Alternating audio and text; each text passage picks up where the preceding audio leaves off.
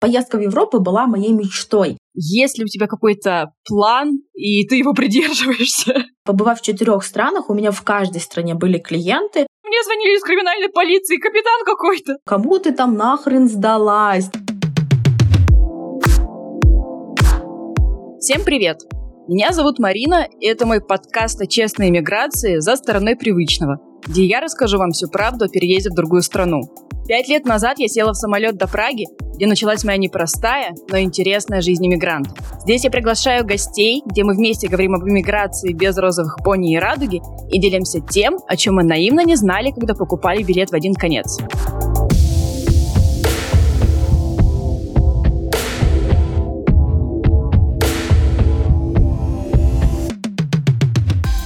Сегодня у меня в гостях невероятно талантливая девушка, фотограф и наставник по личному бренду Аня, известная в Инстаграме как Инстанелли. Аня сейчас живет в Томске и уже осенью планирует переезжать одна в Корею. И я очень рада, что смогла застать Аню в такой интересный и волнительный период жизни, как переезд в другую страну. Сегодня мы как раз поговорим о том, как она готовится к этому событию, почему именно Корея, и как фотограф может работать и найти клиентов, находясь в любой точке земного шара. Аня, привет! Всем привет! Очень рада быть здесь с вами.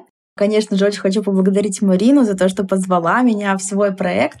На самом деле, я уже тоже давно знаю Марину, а, знакома с ее подкастом, и вообще в последнее время, честно, для себя подкасты как будто заново с нуля открыла. Сама с таким удовольствием слушаю, вдохновляюсь историями других людей. И сейчас безумно приятно, знаете, быть вот причастной к чему-то подобному, да, и понимать, что там мой опыт, мои слова тоже могут кому-то помочь. Так что, Марина, тебе огромное спасибо за то, что позвала. Очень надеюсь, что наша с тобой сегодняшняя беседа будет действительно интересной и вдохновляющей для других ребят тоже. Спасибо большое. Ань, расскажи о себе поподробнее. А, меня зовут Аня. Я девочка из маленького сибирского, но очень любимого города Томск. Занимаюсь фотографией последние шесть лет, и в последний год еще позиционирую себя как человек, который наставляет, помогает развивать э, личный бренд в блоге. Очень вообще люблю все, что с этим связано, самореализация в блоге. И в том числе это очень сильно тоже сказывается, знаете, на мою жизнь в целом, потому что без блога все, что там случалось со мной последние полгода, это путешествие по Европе, собственно, мой грядущий переезд в Корею в том числе, это история про очень интересные проекты и коммуникации именно через блог. Поэтому как-то так. Ты как раз затронула тему твоей поездки в Европу. Расскажи, что тебя на это сподвигло, потому что я помню, ты в блоге говорила, что это твоя первая поездка в Европу, и вообще Европа, в принципе, была такой твоей мечтой с детства. Расскажи, как ты все-таки решилась одна поехать, особенно в такое время, не совсем спокойно. Как ты решилась на эту поездку и на путешествие? Ты посетила как много стран? Четыре, пять? Четыре. Ну, начну, наверное, чуть-чуть издалека, чтобы тоже было понятно предисловие всего. А, знаете, я все детство росла под эгидой европейских сказок. То есть, на самом деле, наравне примерно с советскими русскими сказками родители, мои большие фанаты Астрид Лингрен, и все детство я смотрела Пеппи Длинный чулок, все мы дети из Бюллербю и подобные произведения. И я прям с детства понимаю, что я впитывала всю вот эту эстетику европейских именно деревушек, зданий, архитектуры, в общем-то, детей, какой-то выпечки и всего подобного. Плюс я в детстве я картавила. И меня родители отдали в гимназию с уклоном на французский язык, поэтому также с детства я изучала французский язык, потом английский. Ну, то есть все равно, как бы, знаете, тема Европы, она так или иначе какой-то такой ниточкой тянулась с самого детства, ну и, естественно, там тоже к своим годам 12-13, когда ты уже чуть-чуть там более-менее осознанный какой-то человек, Особенно помню, что в то время с нашей гимназии отправляли различные группы с преподавателями по Европе, и это, естественно, была моя мечта. Ну, как бы кто, кто не хочет в детстве поехать в Европу, особенно когда рос постоянно с представлением о том, какая она, когда вы учите иностранные языки, там Франция, девочка 13 лет, Париж, любовь, вот это же все, ну просто венец мечтаний, на что мне тогда, вот как сейчас помню, вот лет 12-13 мне было, когда я прибегала к родителям и говорила, что, блин, я хочу очень сильно поехать, Думаю, стандарт для многих фраза «Аня, это очень дорого, мы не сможем тебя отправить, но ты, когда вырастешь, ты сама накопишь, ты сможешь поехать». Вот, в общем-то, что и произошло спустя еще практически там 12-13 лет. То есть в прошлом году, да, как раз мне уже стукнуло 25, когда уже просто, знаете, случилась точка такая невозврата, и я такая, все, либо сейчас, либо никогда. И, конечно, да, подтверждаю слова Марины о том, что время действительно непростое, но именно в прошлом году, знаете, именно, наверное, это непростое время дополнительно подтолкнуло к пониманию того, что, ну, ждать лучших времен уже вообще как будто нет смысла. Потому что, да, мы все помним, что случилось в 2020 году, как он для нас, для всех, мир просто рухнул, переменился. Мы все там больше, чем на год забыли, что такое путешествие и прочее, да, потом вроде начали вставать на ноги, так, здравствуйте, события 22 года. И именно поэтому вот э, где-то в конце весны 22 года, э, естественно, у меня очень много знакомых начали эмигрировать, да, там, в связи с сложившейся ситуацией, я для себя тоже приняла решение, что, ну, если я не попробую сейчас, как будто бы, как будто бы я уже не попробую никогда. Отважившись на этот классный, интересный, будоражащий шаг, я пошла делать свою первую шенгенскую визу, подавалась через Италию, и на самом деле тоже в том числе для себя развеяла все мифы о том, что вот сейчас такие, о, сейчас не выдают визы русским, вообще никуда невозможно летать.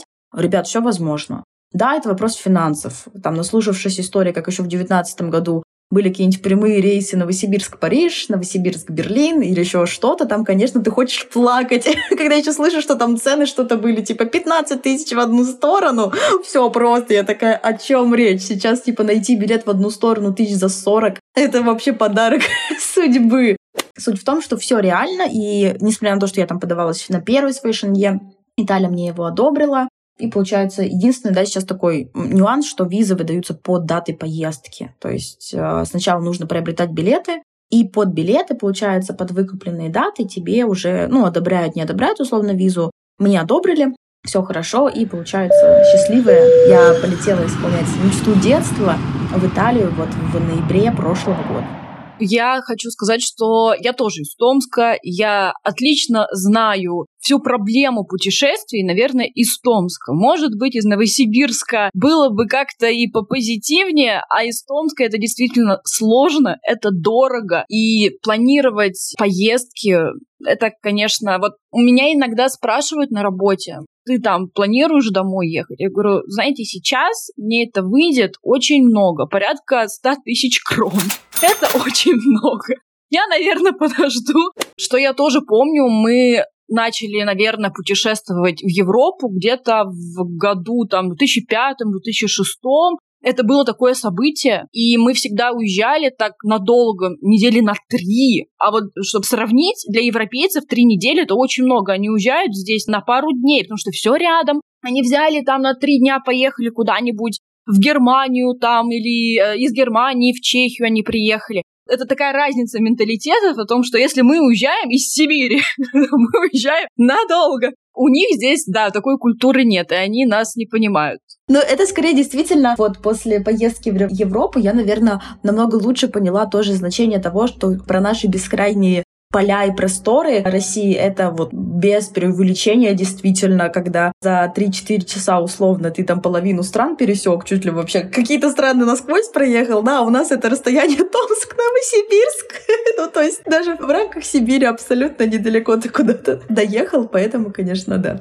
Но я до сих пор к этому привыкнуть не могу. Я не знаю, когда из меня это выбьется, потому что когда ты ночь можешь переспать в поезде, и ты проехал реально там, я не знаю, 5-10 стран, это действительно странно, и к этому надо привыкать, ну, мне кажется, чисто вот как-то в голове, мне кажется, это такое. И я понимаю, что если я вот буду рассматривать какой-то вариант переезда, я уже жила в большой стране, я знаю, как это, поэтому я не рассматриваю какие-то большие страны, как Штаты, допустим. Одна из причин то, что... Расстояние. Да, и они еще немножко изолированы. Путешествовать будет также и дорого, и сложно, и, в общем, я такая думаю, ну, наверное, если куда-то буду переезжать, все-таки это будет в рамках Европы, возможно.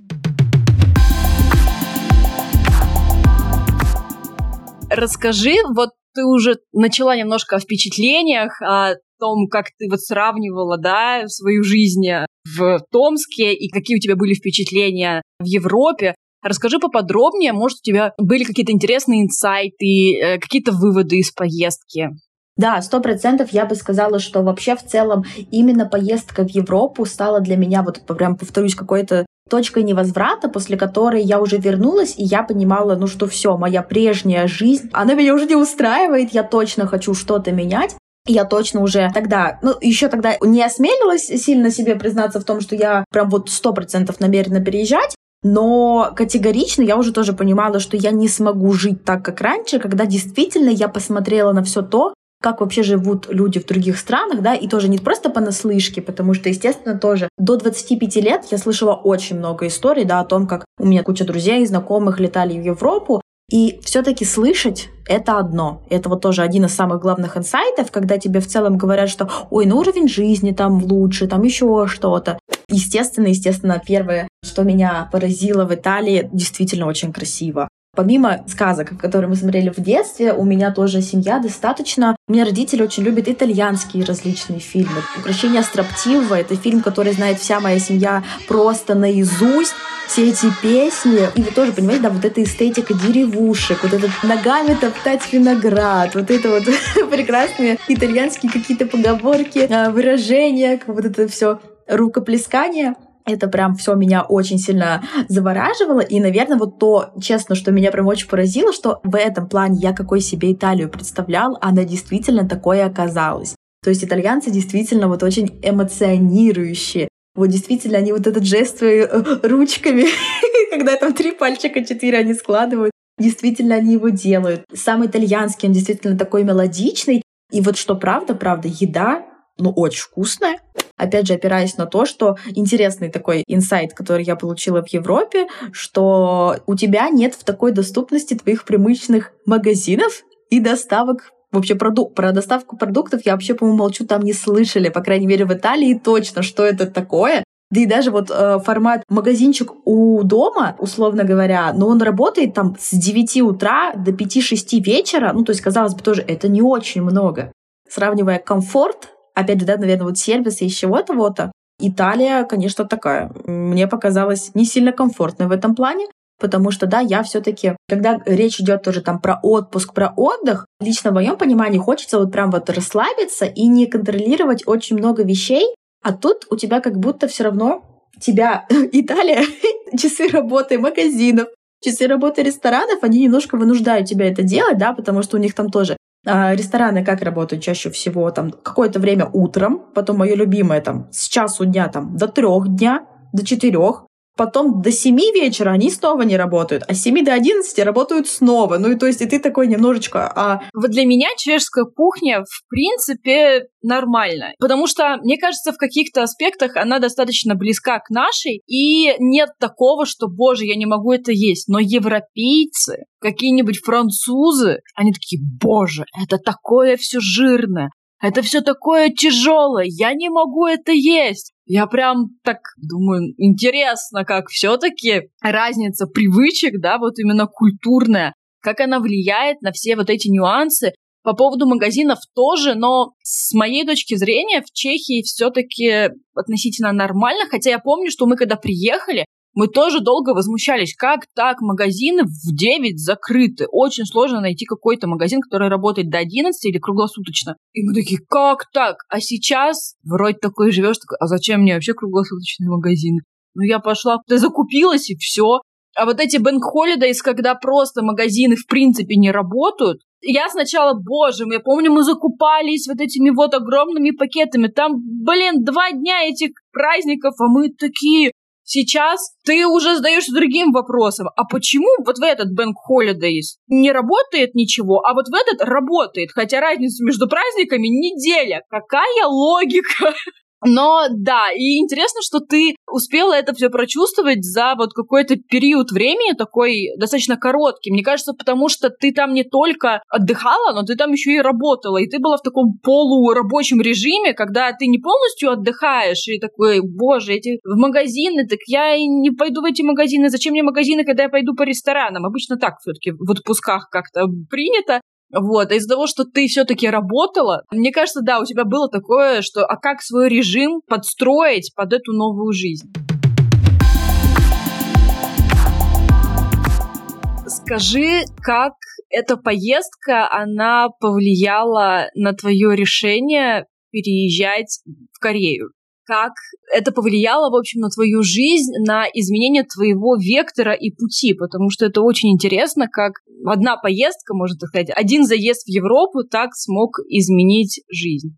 Отличный, кстати, вопрос. Ну, то есть, по сути, поездка в Европу была моей мечтой. И тут еще интересно второй, скорее, факт, что, честно, я как будто до сих пор к своим 26 годам не скажу, что я научилась нормально отдыхать. Поэтому тоже в рамках, когда я понимала, что предстоит большая поездка, да, там, безусловно, это не, не маленькие деньги лично для меня, да, то есть я тоже ну, все равно, грубо говоря, за полгода я к ней готовилась, да, то есть постепенно копила на билеты, на визу, предполагала, сколько будет стоить проживание во всех этих странах, проезды, переезды, и в том числе, как фотограф, как человек очень творческий, для меня всегда еще одной мечтой было попробовать поработать за границей, да, потому что все равно, мне кажется, особенно все люди, кто живут в маленьких городах, понимают, каково это слышать, что кто-то из твоего города там уехал работать за границу, ты такой, вау, боже мой, как это возможно. Поэтому, по сути, эта поездка была такая многоходовочка, соединить, да, мечту детства, просто увидеть Европу своими глазами, Плюс еще такой момент амбиций, да, вообще попробовать себя на европейском рынке, вообще посмотреть, у меня получится, не получится.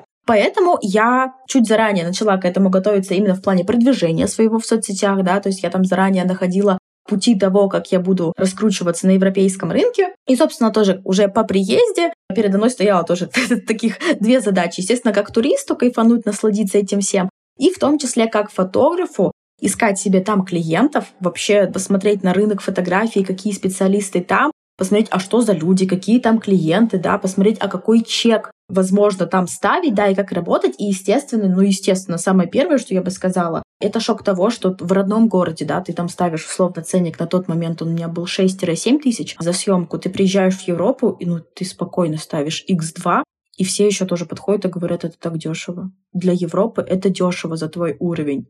И тут, и тут честно, да, то есть когда ты э, в Томске, ну, то есть я действительно много достаточно сил прикладываю, чтобы выходить такой на хороший заработок, ну, сильно выше среднего, сильно за 100 тысяч, потому что, ну, я тоже, я очень амбициозный человек, и я вот очень люблю каждый раз повышать свой уровень жизни, а тут, знаете, момент того, что вот, ну, в Томске я действительно ощущаю, что я напрягаюсь, чтобы получить вот тот уровень, который я хочу. А тут, получается, я приехала в Европу, и поняла, что я могу совершать просто, ну, там, раза в три, в четыре, в пять меньше телодвижений, чтобы позволить себе тот уровень, ради которого я просто пошу как не в себя в Томске. И это, конечно, знаете, прям вот первой такой волной меня осадило, и я такая, ага, а значит, можно по-другому. И вот в этом, да, момент меня, конечно, прям вот тоже забегая так чуть вперед, побывав в четырех странах, у меня в каждой стране были клиенты, и за всю поездку, сейчас не соврать, Получается, за полтора месяца, что я была в Европе, мне удалось накопить 2 400 тысячи евро. Помимо этого, с заработанных же денег я, получается, оплачивала свои там проезды, переезды, питание и так далее, да, и вот еще, еще привезла с собой домой обратно деньги. И это, конечно, было такое, вот действительно почувствовал на, на себе вау-эффект того, что, ну вот жизнь действительно там по-другому, да, потому что все равно в условиях маленького города у тебя есть этот потолок и в развитии, и в цене. А тут ты приезжаешь, ну, тоже, как тебе казалось, куда-то ну, в каких-то вот в, именно в амбициозных, наверное, планах нереальное место, да, ну, типа, скажи мне еще там год назад, что, типа, девочка из Томска поедет зарабатывать там, условия, в Италию, в Германию, ну, типа, кому ты там нахрен сдалась, да, типа, что там других, своих специалистов нет. А ребята, все, кто меня сейчас слушают, творческие, потрясающие люди, да, очень скудный рынок творческих людей. И это касается не только фотографов, видеографов, стилистов, визажистов. Вообще вот всех, кто так или иначе связан нас с ивент-индустрией, все, что связано с бьюти-индустрией, волосы, э, ноготочки и все-все-все, это действительно очень ценятся наши русские мастера. Так что для меня это тоже вот таким потрясающим эффектом меня обдало, что Действительно, казалось бы, я там какая-то девочка из Томска, но я приехала, ну и, грубо говоря, была на расхват. Все в один голос говорили, что ну, не хватает в Европе специалистов, которые вот могут создавать вот так. У меня проблема на работе. Я э, работаю в фирме, которая занимается производством большой строительной техники, там экскаваторы, погрузчики и так далее. И иногда я участвую в создании видео и фотоконтента, организовываю фотосъемки, И честно, я просто, когда увидела... Это не прямая моя обязанность, но иногда я вот помогаю. Когда я увидела просто некоторые работы, да, это, конечно, не, не работа с людьми, это машины, но в любом случае, я просто на это смотрела, я так ждала эту фотосъемку, потому что у меня нет материала для этой машины, а мне очень надо. И я просто смотрю на это и понимаю, боже мой, и что делать? И мы заплатили за это. И это очень сложно. И вот благо мне все-таки получилось работать сейчас с одним агентством, очень классно. Чехия, я их очень люблю, пытаюсь с ними работать по большей части, потому что у них очень классный контент они делают. Но, блин, это действительно проблема. Выходить из этой ситуации каким-то образом надо. И действительно наши специалисты, я бы сказала, особенно которые ремесленники, да, вот которые создают что-то своими руками, творческие люди. Да, этого действительно здесь не хватает. Когда ты приехала в Томск, может, ты расскажешь об этом периоде поподробнее?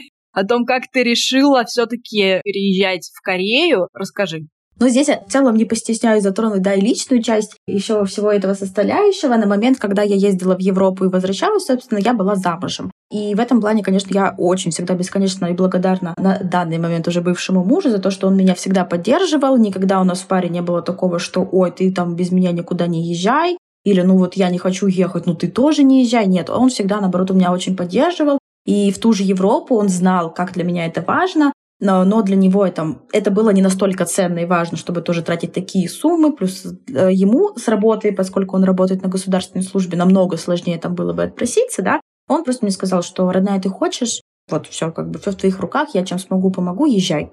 И, естественно, когда я возвращалась, для меня был вдвойне такой сложный момент того, что я понимала, что я не хочу уже продолжать жить в Томске. И все, естественно, у нас с мужем стало упираться в то, что он не сказать, что любитель путешествий, да, и он не сказать, что ему просто другой уровень жизни ему не нужен. Да, то есть он счастлив в том, что он имеет на данный момент, а я нет. И мы тогда пошли в парную терапию. И, условно говоря, нам на первом же сеансе нас э, психолог послушала и говорит, ну вот сейчас, говорит, я вам предлагаю каждому походить на индивидуальную терапию. И, ну, очень условно, да, но она дала нам, грубо говоря, там, три месяца, да, что вот походите вообще, ну, послушайте, поразбирайтесь самими собой, там что-то решите, да, вот вернетесь там, вернетесь и посмотрим, что, с чем мы будем работать дальше.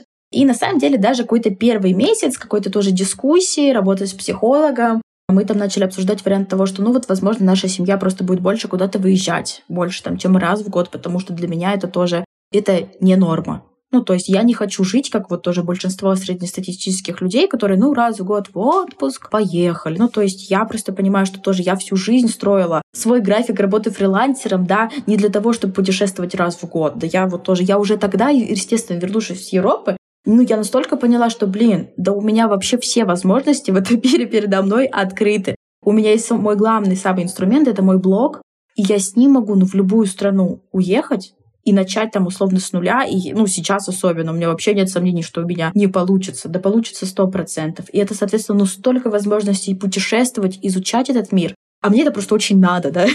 Long story short, мне это очень надо. Путешествовать, это вот просто как воздухом дышать для меня. И на самом деле, не сказать, что у меня были мысли там сразу про Корею потому что на самом деле, вернувшись после Европы, я еще тоже, правда, ради я достаточно влюбчивый на впечатления, на эмоции человек, и я первым делом думала, что вот там через пару месяцев весной я бы снова вернулась в Европу. К тому же за время путешествия у меня уже там появились тоже прям друзья хорошие, Друзья в Германии предлагали мне сделать приглашение, да, то есть все равно с приглашением визу шенгенскую получить попроще.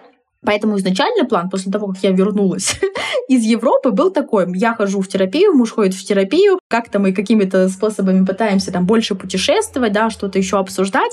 И вот э, на апрель, считай, вот до 23 года я планировала поехать в Германию. Но план пошел ровным счетом не туда, когда мы в январе 23 года с друзьями из Германии понимаем, что им только на 4 апреля выслали, как это называется, я забыла, на немецком термин на то, чтобы они пришли и забрали для меня приглашение. Ну, мы, то есть, да, я уже в апреле собиралась быть физически в Германии, а тут они говорят, типа, ну, в апреле вы только получите приглашение. да, и все. Но мы понимаем, что угу, как будто бы тогда уже с Европой не получается. Еще раз тоже морально возиться со всей кипой документов именно на Европу за столь короткий срок я как-то не захотела. И тут у меня всплывает воспоминание, что на самом-то деле вообще тоже еще раз отступление темы интересные факты из моей жизни. Ребята, только два года назад, это тоже очень важно в контексте истории того, что сейчас, когда меня тоже спрашивают, Ань, как ты решилась переезжать в Корею? Вот такой ты ты ты ты ты ты отмотали жизнь мою на два года назад. 21 год я начинаю впервые смотреть аниме. Аниме — это японская рисовка, Корея — совсем другое. Но началось все с аниме. Я впервые вижу аниме, и прям тоже, что самое интересное, прям повторюсь, я с детства росла на европейском вайбе. да, я смотрела европейские сказки, европейские фильмы. Я очень долгую часть жизни вообще отрицала для себя Азию. Ну, то есть она мне была очень сильно неинтересна. Меня в детстве пару раз возили в Таиланд, и я, ну, честно, вот лет с 14 думала, ну, все, что по ту сторону, оно все около, как в Таиланде. Ну, как бы вроде прикольно, но как-то вот прям я не, не писалась кипятком от этого, никогда это об этом не мечтала. Но в 21 году я начинаю смотреть аниме, и все, ребята, ну честно, я просто офигела от того, насколько это круто. У меня прям самый первый вопрос, типа, а почему мне никто до этого-то не рассказал? С того момента я вообще начинаю больше интересоваться, опять же, аниме, Японией.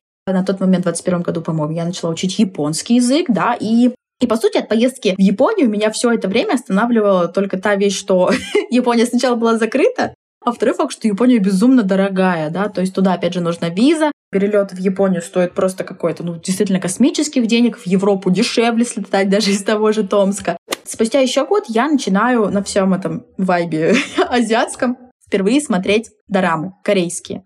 Все, и в целом, конечно, тоже вот вся эстетика того, как они выглядят, как они снимают, мне очень понравилось. Ну и все. И я, как сейчас помню, 1 февраля я 23 года покупаю билеты, и честно, ребят, с того времени все, моя жизнь уже тоже понеслась по такому откосу в сторону изменений, что просто нет слов. Но когда я прилетела в Корею, вот знаете, я не знаю, испытывал ли кто-нибудь когда-нибудь подобное чувство, я просто вышла из самолета с ощущением того, что я домой прилетела. То есть я не знаю еще на тот момент языка. Тоже на момент, когда я лечу в Корею, ребят, я не знаю там никого. Аня, у меня есть рубрика «Трэш-истории». Я сначала поделюсь своей историей, потом, пожалуйста, поделись своей. Моя трэш-история, она не касается моей подготовки к переезду в Чехию, она уже такая более, как сказать, э, когда ты уже, уже здесь живешь, и у тебя есть какой-то, мне кажется, бэкграунд. История о том, как я попала в отделение криминальной полиции. Я только устроилась э, в магазин, я подрабатывала, когда я была студентом, мне нужно было платить за учебу, я подрабатывала, и я устроилась на кассу работать. Это буквально я отработала пару смен, как мне звонят на телефон и говорят, Пани Камынина? Я говорю, да. Вам звонят из полиции, бла-бла-бла-бла-бла-бла-бла. Я ничего не понимаю на чешском, потому что он говорит очень быстро. Я не понимаю, я слышу только полиция. А я думала, что может быть, звонят из МВД чешского, иногда они могут тебе позвонить, но тогда номер скрытый, а здесь номер не скрытый. Я говорю, еще раз, можно, пожалуйста, из полиции, я что-то сделала? Он такой, нет-нет-нет, мне просто нужно с вами побеседовать. Я испугалась, конечно. Он мне говорит, я вам сейчас пришлю адрес э, и время, можете, пожалуйста, в это время подойти.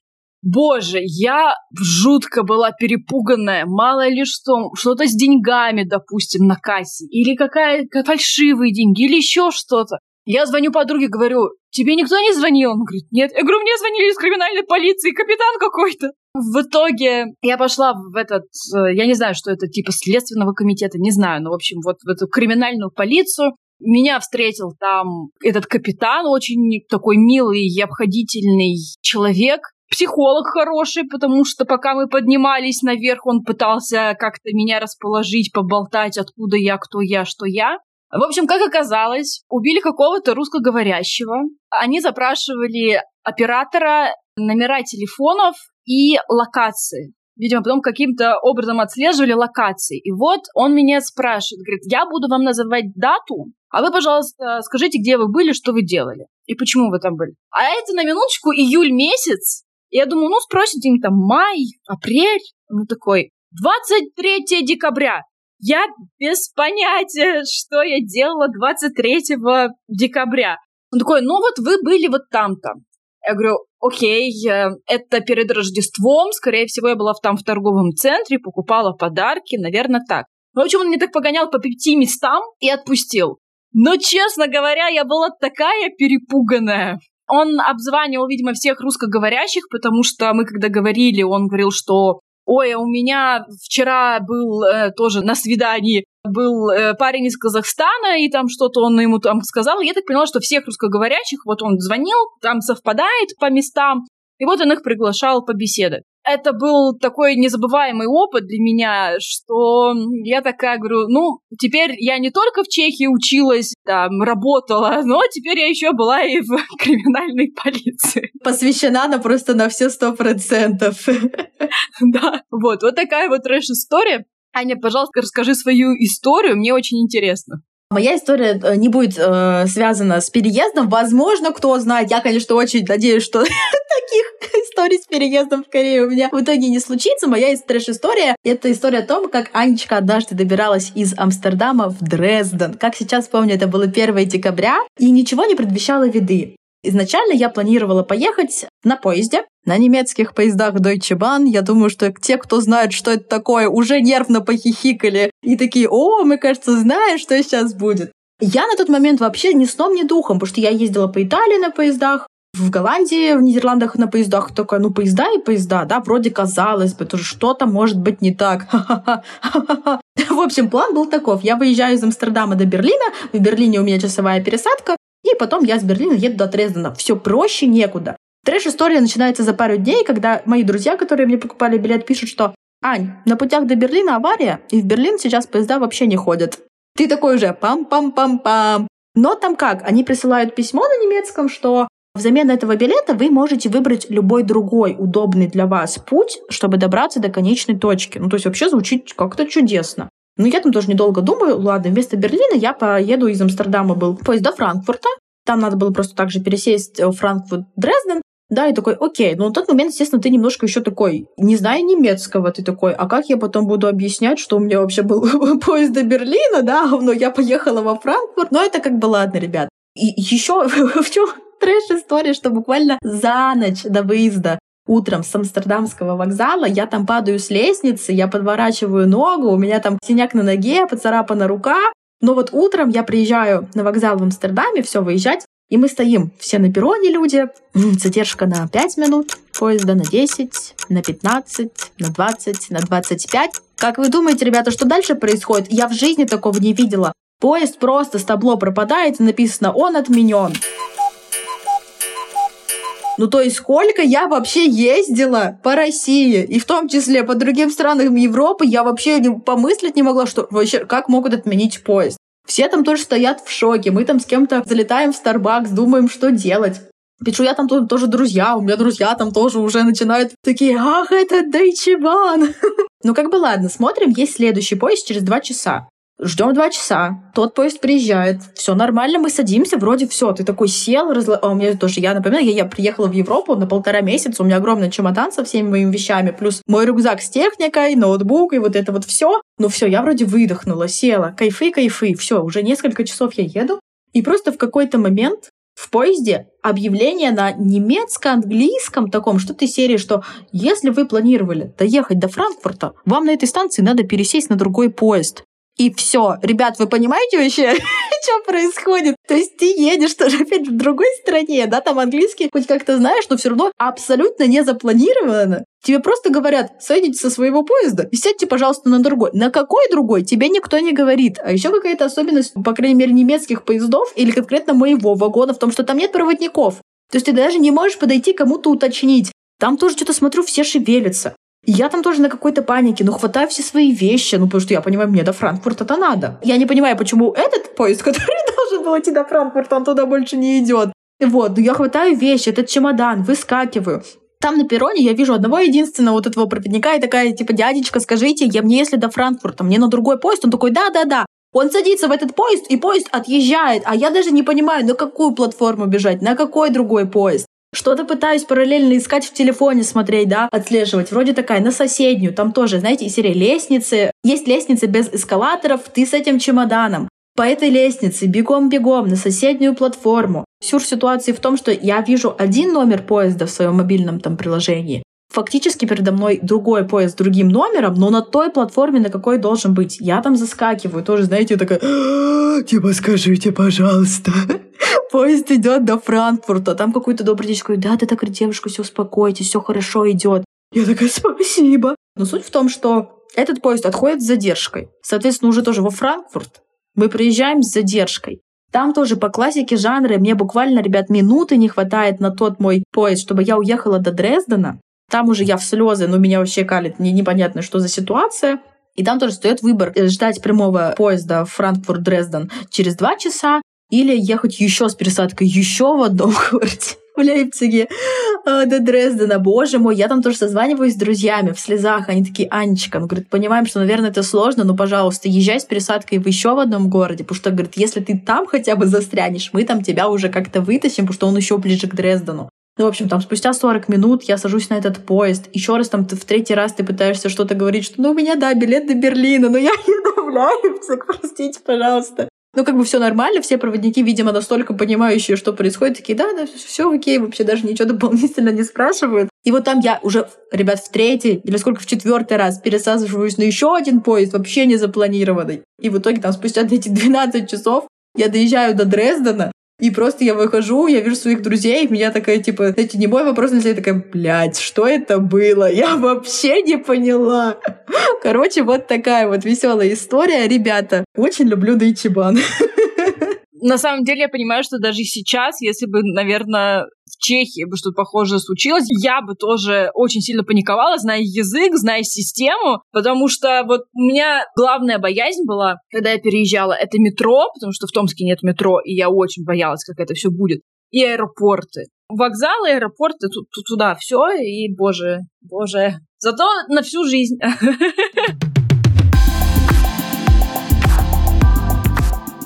Аня, вот ты сказала, что ты вышла из аэропорта и поняла, что вот Корея — это твоя страна. Сейчас ты собираешься туда переезжать. Расскажи, как ты к этому готовишься? Есть ли у тебя какой-то план, и ты его придерживаешься? Как вообще происходит эта подготовка к такому большому событию?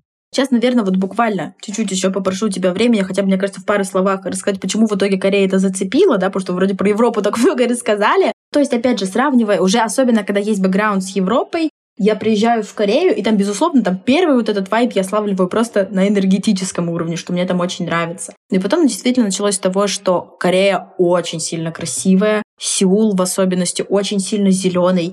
Это, наверное, один из первых и немногих в моей жизни столичных городов, которые с одной стороны, он огромный, и там есть и вот эти высотки, и в том числе очень много зелени парков, и он не давит тебя количеством людей. Хотя, казалось бы, это ну, город огромный миллионник, примерно как Москва. Тоже я там прожила в итоге почти два месяца, но мне безумно вообще понравилось.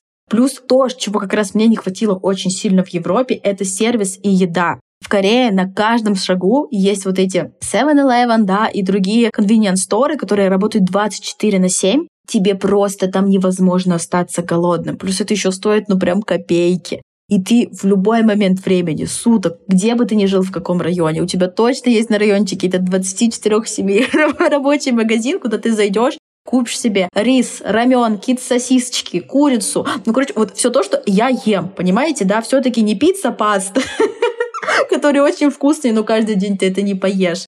А вот прям такие какие-то, в моем понимании, очень привычную еду. Плюс еще один огромный. В Корее безумно безопасно. То есть я думаю, что тоже все, кто интересовались Кореей, знаете, что это одна из самых таких безопасных стран мира. И это тоже такой в меня ввергало в шок, что такой в смысле я могу оставить вот так телефон на столе и вообще чуть ли не уйти за два километра, вернусь, и его даже никто не подумает взять сумки в отеле. Например, в Европе, ну, типа вот в общем холле мне было очень страшно оставлять. И я не оставляла, потому что мне тоже все вокруг меня говорили, так, камеру не оставляй, там, ноутбук не оставляй, кошелек не оставляй. Да скорее я, я все я все оставляла, и ничего, правда, с этим не случилось. Ну, то есть для меня это все еще настолько шок, что ты можешь спокойно хоть час, хоть два, три ночи гулять, никто с тобой ничего не сделает, все окей, то есть там вот камер очень много, там все это как-то так под контролем.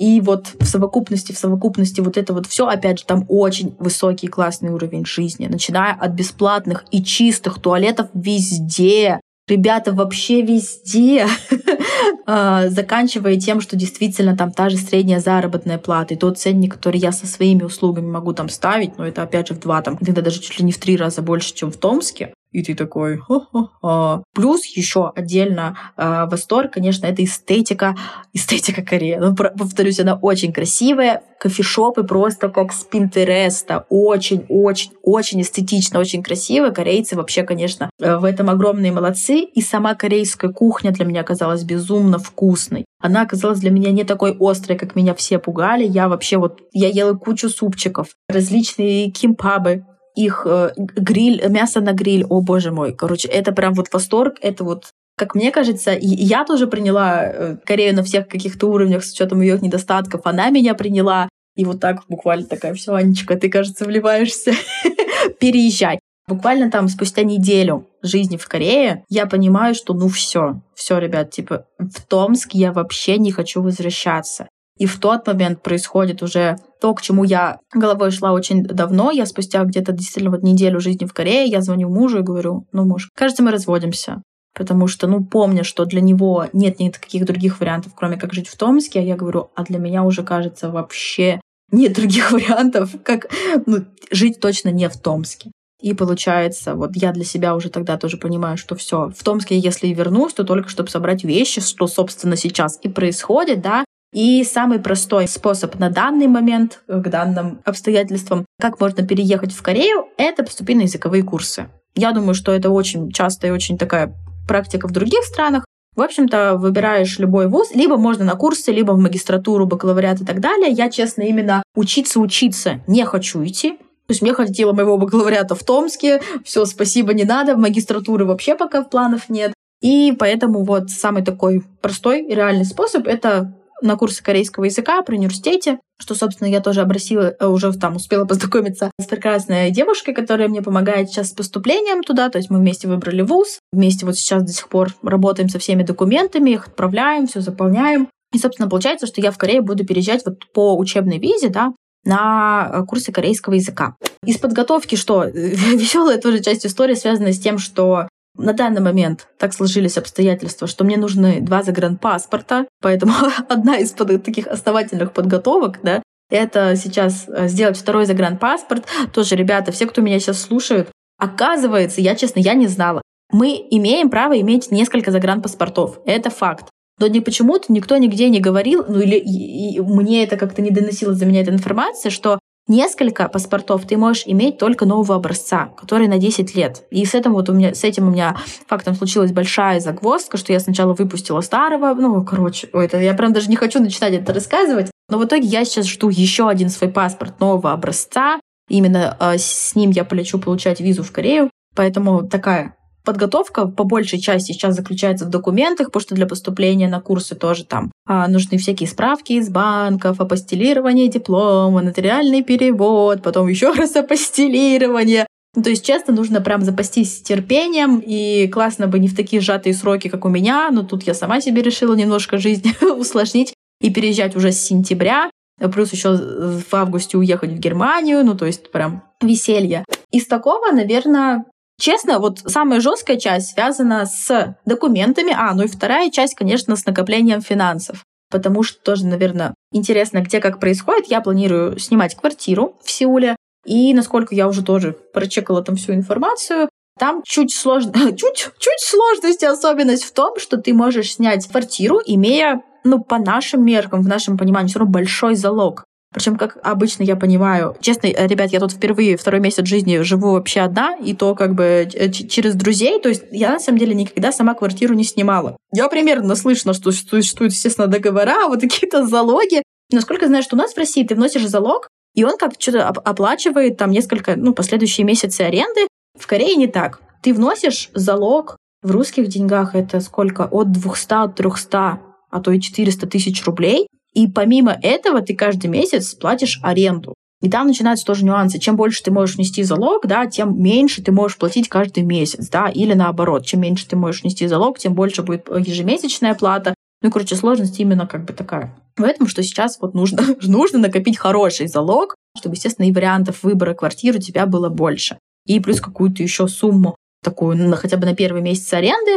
Но на самом деле тоже в Сеуле, в зависимости от района, вообще в целом реально найти что-то, ну, плюс-минус даже относительно томских цен, чуть выше томских. То есть, да, это еще такой интересный момент, что вот в этом плане все равно Корея намного более бюджетная и приятная, чем Европа. Цены как-то там попонятнее и в тех же ресторанах, кафе, в отелях. И вот так даже на съем квартиры, исключая момент с залогом, вот, в остальном в целом это то, чем я сейчас занимаюсь, очень много работаю, очень много нервничаю из документов, но потом каждый раз такая, так, Анечка, мы исполняем мечту, мы переезжаем, все хорошо. Естественно, подспудно с этим всем какие-то моменты сейчас со здоровьем пытаюсь подтянуть, но при этом тоже я не впадаю в панику. Нет такого, что, о боже мой, что я буду делать, если я заболею. Но тут, честно, у меня уже какая-то более взрослая позиция, что, а, ну ты заболеешь, если ты заболеешь, давай так. Ну, ты пойдешь лечиться, у тебя же будет страховка, да, там будет на корейском, будет непонятно, но не помрешь, это точно. Что-то будем решать. Естественно, там для, для переезда я подготовлю всю свою аптечку со своими лекарствами, но в целом каких-то тоже сильно трудностей в этом я не вижу, и как бы, знаете, серии не, не притягиваю эти мысли к себе. Есть уверенность, что так или иначе, даже если что-то случится, с этим будет реально разобраться. Ну, естественно, сейчас вот, когда я понимаю, что у меня вообще последний месяц остался жизни в России, уже мысли, да, конечно, про то, что сейчас с друзьями почаще видеться, с родственниками, есть в планах какую-нибудь такую прощальную вечериночку закатить, потому что а, в моменте сейчас я говорю, что я переезжаю в Корею, я честно, я не отдаю себе отчет, насколько долго, насколько долго. Пока, получается, я подала документы на полгода. Но у меня есть очень жесткая уверенность в том, что, ну, после полугода я я не вернусь в Россию. Я, честно, я не загадываю, как сложится жизнь дальше. Возможно, да, скорее всего, скорее всего, я подозреваю, что я все равно останусь скорее на дольше. Либо буду продлять ту же визу по учебе, либо, возможно, появится другой вариант какой-то смены визы. Но в Россию я, я думаю, в ближайшие там несколько лет я не вернусь как раз ты упоминала еще в самом начале про то, как искать фотографу клиентов за рубежом. Я помню, что ты как-то упоминала в блоге о том, что ты вообще хотела бы отойти от фотографии, если не ошибаюсь, было такое, и больше уйти как раз в личный бренд, наставничество. Есть ли у тебя какие-то планы на то, как ты видишь свое профессиональное развитие в Корее? Классный вопрос вообще.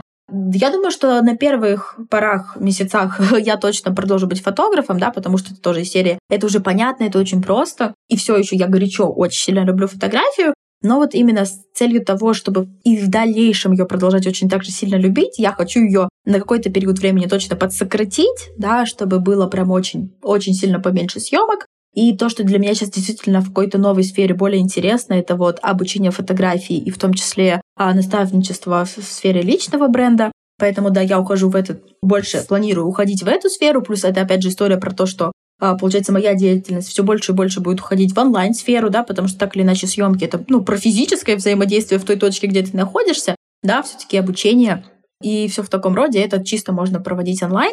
А по поводу того, как искать, я хочу сделать замечательную ссылочку на то, что, ребята, у меня вообще есть гайд он абсолютно бюджетный, очень сильно приятный по цене, где как раз я изложила вообще всю свою, оба два, своих два кейса, как я ездила и зарабатывала в Европе, и как я поехала и заработала в Корею. А, честно, я даже когда сама на это смотрю, думаю, охренеть. На самом деле все настолько сильно проще, чем вот ты тоже строил себе а, в голове и думал, что нет, это нереально, это делают какие-то только супер успешные везучие люди. Нет, честно, ребят, это делают те, кто просто берут и делают. Поэтому здесь мне хочется сказать, что если э, захочется об этом почитать побольше, вообще просто залетайте на мою страничку в Инстаграме.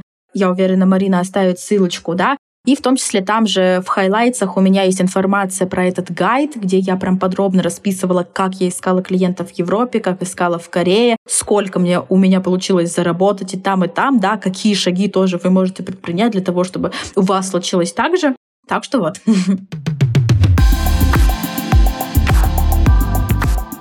Что бы ты посоветовала тем, кто собирается переезжать?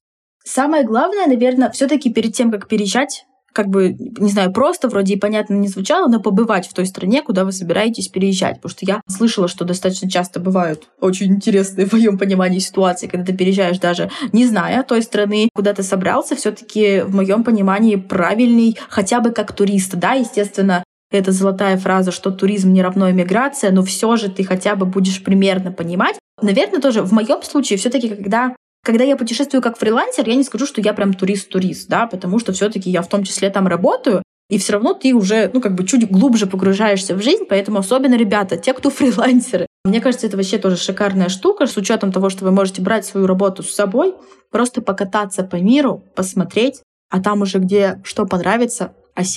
И тут скорее такой не совет, а классная вдохновительная штука, что просто пробуйте. Ну, то есть вот мне тоже часто спрашивают, что, Ань, ты сейчас чего-то боишься перед переездом в Корею? Честно, вообще нет. Потому что тоже я понимаю, ну, даже если у меня там условно не сложится, не получится, у меня всегда есть возможность купить билет обратно в страну, где говорят на моем языке, где я гражданин этой страны, да, и что-то там, ну, условно, да, начать сначала, но так или иначе. Это вообще не конец света, это не страшно, поэтому просто дерзайте. Жизнь, вот правда, она одна и лучше проживать ее так, как вы хотите. Аня, спасибо большое. Мне было очень интересно. Думаю, что нашим слушателям тоже было очень интересно узнать то, как одна поездка буквально перевернула все с ног на голову и повернула твою жизнь в совершенно другом направлении. Я уверена в лучшем. Я желаю тебе удачи, чтобы твоя интеграция и адаптация в Корее прошли очень легко, и ты всегда оставалась такой влюбленной в Корею и вообще в жизнь. Спасибо тебе большое. Марина, спасибо тебе огромное. Я тоже получила безумное удовольствие. Я, оказывается, так люблю болтать, а ты вообще потрясающий тоже собеседник, классные абсолютно вопросы. Еще раз тебя сильно благодарю. Прям повторюсь, у тебя очень классный э, проект, подкаст о иммиграции, особенно да, в наших реалиях, когда это уже становится так популярно. Я более чем уверена, что именно благодаря тебе очень многие ребята об этом начинают задумываться всерьез и действительно уже строят свои дальнейшие планы на будущее без розовых очков, да, и их иммиграция становится не такой стрессовой, как была для тебя. Так что это прям огромный вклад и труд, да. Ты умничка, спасибо тебе.